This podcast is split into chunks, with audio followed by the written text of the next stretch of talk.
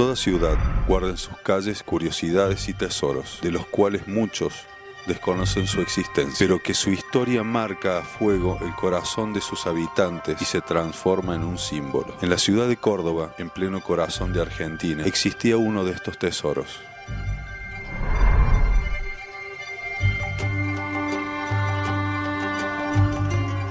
Tengo un recuerdo bastante eh, vivencial de él, ¿no? Mi abuelo era una persona eh, de mucha inquietud. Abdón Saade llegó en el año 1904 a Córdoba, proveniente de Siria. Se dedicó al negocio de los tejidos y sin haber estudiado ingeniería, dibujaba y proyectaba con un conocimiento innato en la materia. Él era ingeniero de alma, pero no había estudiado. Fue un autodidacta. Tuvo varios eh, diseños, ¿no es cierto?, que se pudieron llevar a cabo. Y él decía que quería dejarle un legado a Córdoba. Hacer una obra en la cual yo la pueda financiar, yo la pueda realizar. Y ahí es donde él creó, eh, ideó y pudo llevar a cabo la casa giratoria, que es la primera casa giratoria en el mundo. Su proyecto más famoso fue la construcción de la casa giratoria, en 1947 pasó de ser proyecto a una obra verdaderamente original. El tiempo que demandó su construcción fue de cuatro años.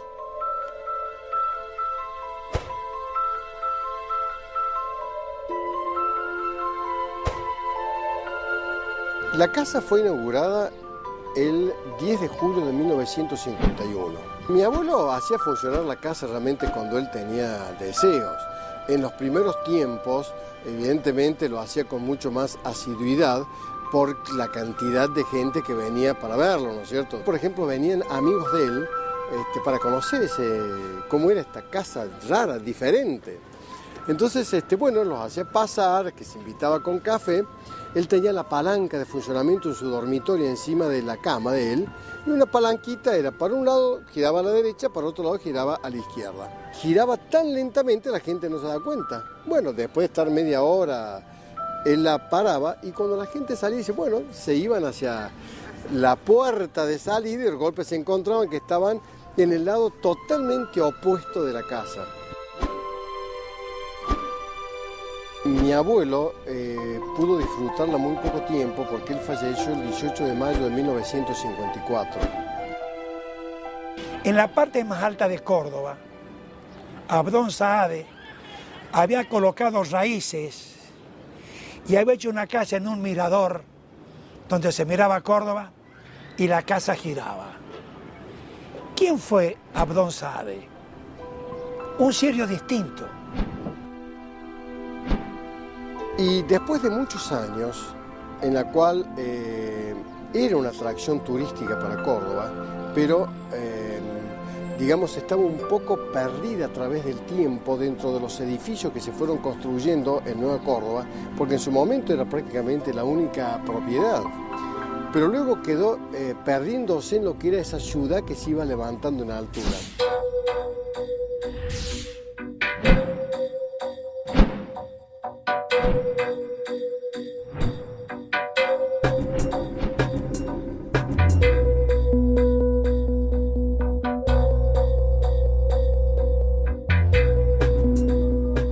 La primera casa que gira este, funcionando todos sus servicios. El diseño era una vivienda redonda que giraba 360 grados sobre sí misma, con un sistema de engranajes buscando permanentemente la luz solar. Fue una creación de vanguardia y un homenaje al ingenio humano. Es un orgullo para la familia, pero un orgullo para los cordobeses de tener esta primera casa giratoria en el mundo y que está patentada como primera casa giratoria en el mundo. La casa en sí y su estructura rodante están no están vinculadas mecánicamente con, las bases. La, única vinculación es solamente apoyarse sobre, estos, sobre estas ruedas. Sobre ruedas de ferrocarril, ruedas de hierro, ¿no es cierto? Y que hacen, posibilitan de la casa gire. La casa gira porque tiene dos motores de tres caballos de fuerza cada uno, trifásicos, con una caja reductora. Y en el centro, a efecto de no permitir que la casa cuando gira se, se mueve, tiene este centro que le da una posición más, más exacta, ya que las ruedas en realidad tienen un soporte relativamente ancho. Puede girar 360 grados en un tiempo de casi una hora, alrededor de los 55 minutos, más o menos un metro por, por minuto, para que no perturbara el normal eh, desenvolvimiento de las personas que estuvieran dentro de la casa. Prácticamente pasa imperceptible.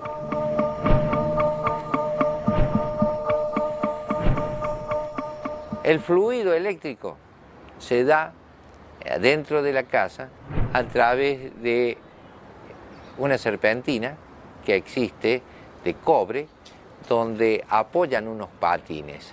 Gira, ¿no es cierto? Y los patines permanecen en contacto y no importa el lugar que esté el giro de la casa, hace de que permanentemente la electricidad que viene desde afuera ingrese a la casa. El sistema de, de agua corriente se produce a través de un eje central en la casa para que no se vuelva el agua, simplemente tiene una gomita, un horrín, y el sistema de la cloaca estaba dado por un caño de salida que sí ya no va al centro, sino es excéntrico. Gira junto con una tapa y ese recipiente tiene forma de embudo. ¿No es cierto? Entonces no importa en qué lugar de la casa, del giro, se encuentre este, en el momento que se está produciendo una descarga de líquido cloacal, va a ese embudo y de ahí el sistema de evacuación es el mismo que cualquier casa común.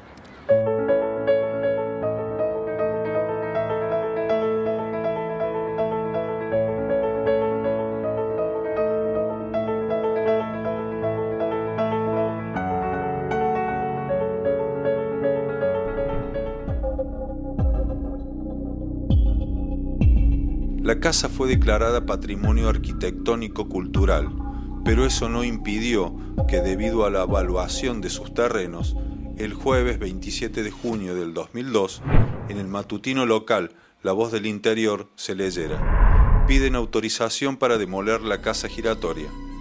Si el Consejo Deliberante no se opone, la casa giratoria de Paraná y San Lorenzo será demolida para la construcción de un edificio de altura. Su base móvil será convertida en una pieza de museo. En base a un decreto municipal, eh, por la, autorización que produce la municipalidad para construir la, torre, donde ahora está Torre Lice, este, preveía el traslado del mecanismo de la casa giratoria, no de la casa en sí. Los terrenos serían valorizados de forma tal que ya parecía que no era ese su lugar.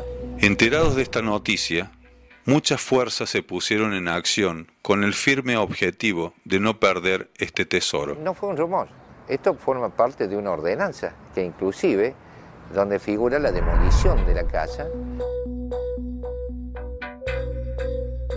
Van a demoler la casa, van a sacar la casa, van a trasladar la base metálica y se hace de nuevo. Pero pensé, ¿y las raíces? Inmediatamente yo me opuse a eso. ¿Por qué? Porque el plato no tiene ningún valor museológico. Y yo la solución que le di es que trajeran la casa. Trasladarla entera a la casa. Eh, al principio pareció un poco una locura. Estábamos del lado de hacer el esfuerzo, ir desagregando los problemas para ver qué solución tenían para un traslado